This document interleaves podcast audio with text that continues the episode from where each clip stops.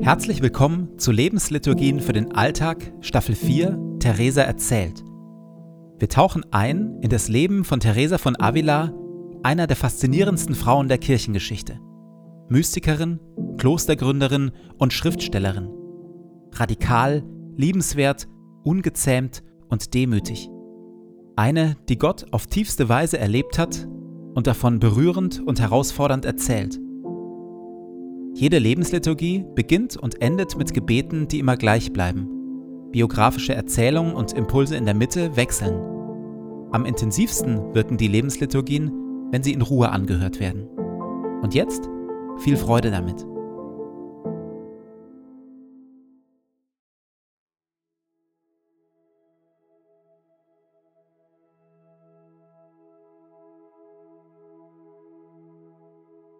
Zu Beginn meines Betens lege ich zur Seite, was mich beschäftigt, und lasse es ruhig werden in mir.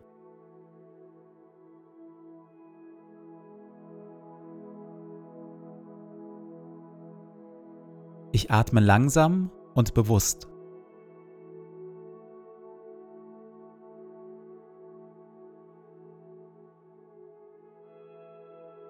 Ich sammle mich und bin ganz da.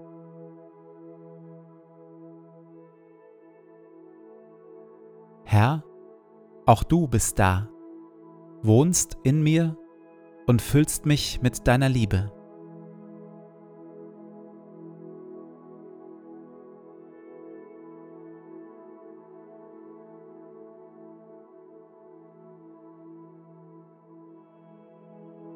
Ein Gebet von Paulus. Und so kniee ich nieder vor dem Vater, dem wahren Ursprung von allem, der unerschöpflich reich ist an Macht und Herrlichkeit. Mein Gebet ist, dass Christus aufgrund des Glaubens in euren Herzen wohnt und euer Leben fest in der Liebe verwurzelt ist. Das wird euch dazu befähigen, die Liebe Christi zu erfassen in all ihren Dimensionen, in voller Breite, in voller Länge, in ganzer Tiefe und all ihrer Höhe. Ja, ich bete darum, dass ihr seine Liebe versteht, die doch weit über alles Verstehen hinausreicht, und dass ihr auf diese Weise mehr und mehr mit der ganzen Fülle des Lebens erfüllt werdet, das bei Gott zu finden ist.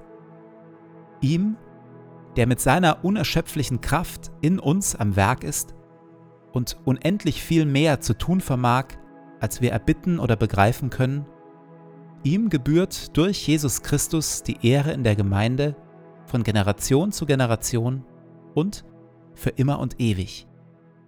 Amen. Schon sehr früh in ihrem Leben verspürt Teresa einen inneren Lockruf in die Gegenwart Gottes, in das innere Beten hinein. Zugleich aber hat sie genau damit über viele Jahre zu kämpfen. Das eine, was ihr vor allem in den Anfangsjahren Mühe macht, sind die vielen Zerstreuungen, die sie während des Betens immer wieder ablenken.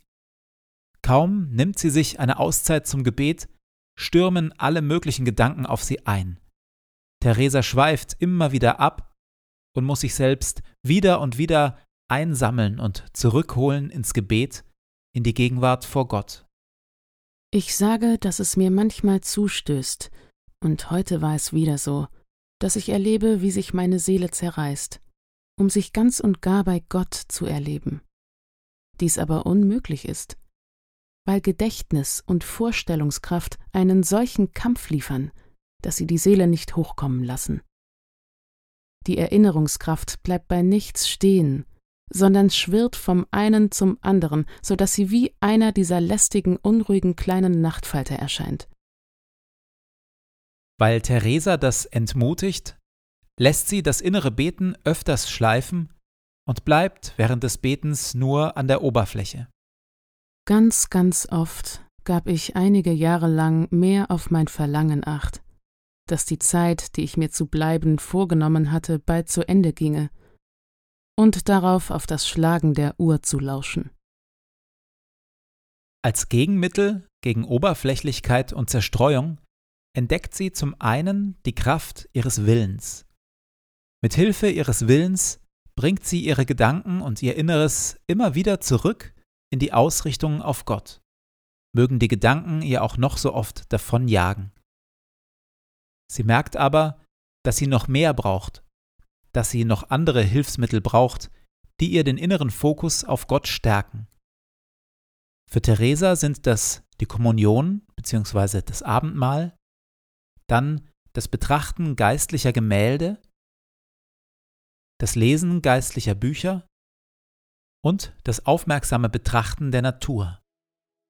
All das hilft ihr aus der Zerstreuung und dem Vielerlei hinein in eine liebevolle innere Ausrichtung auf Gott.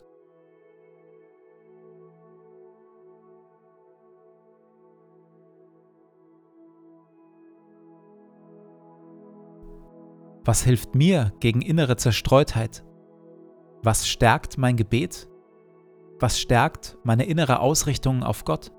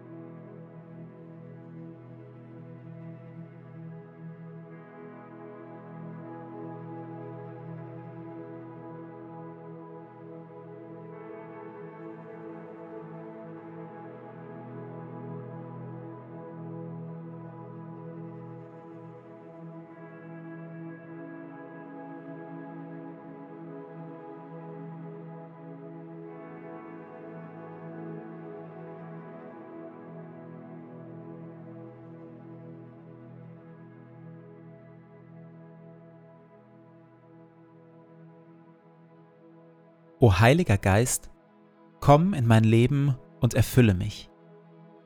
Ich für mich bin nichts weiter als ein leeres, zerbrechliches Gefäß.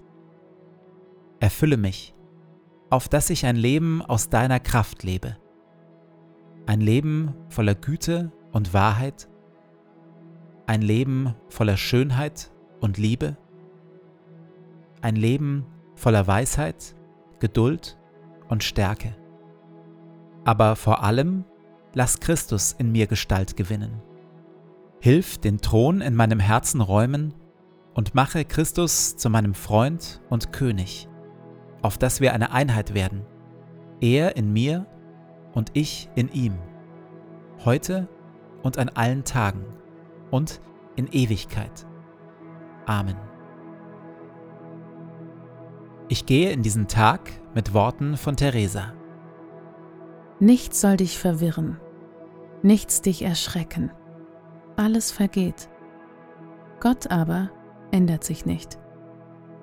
Gott alleine genügt.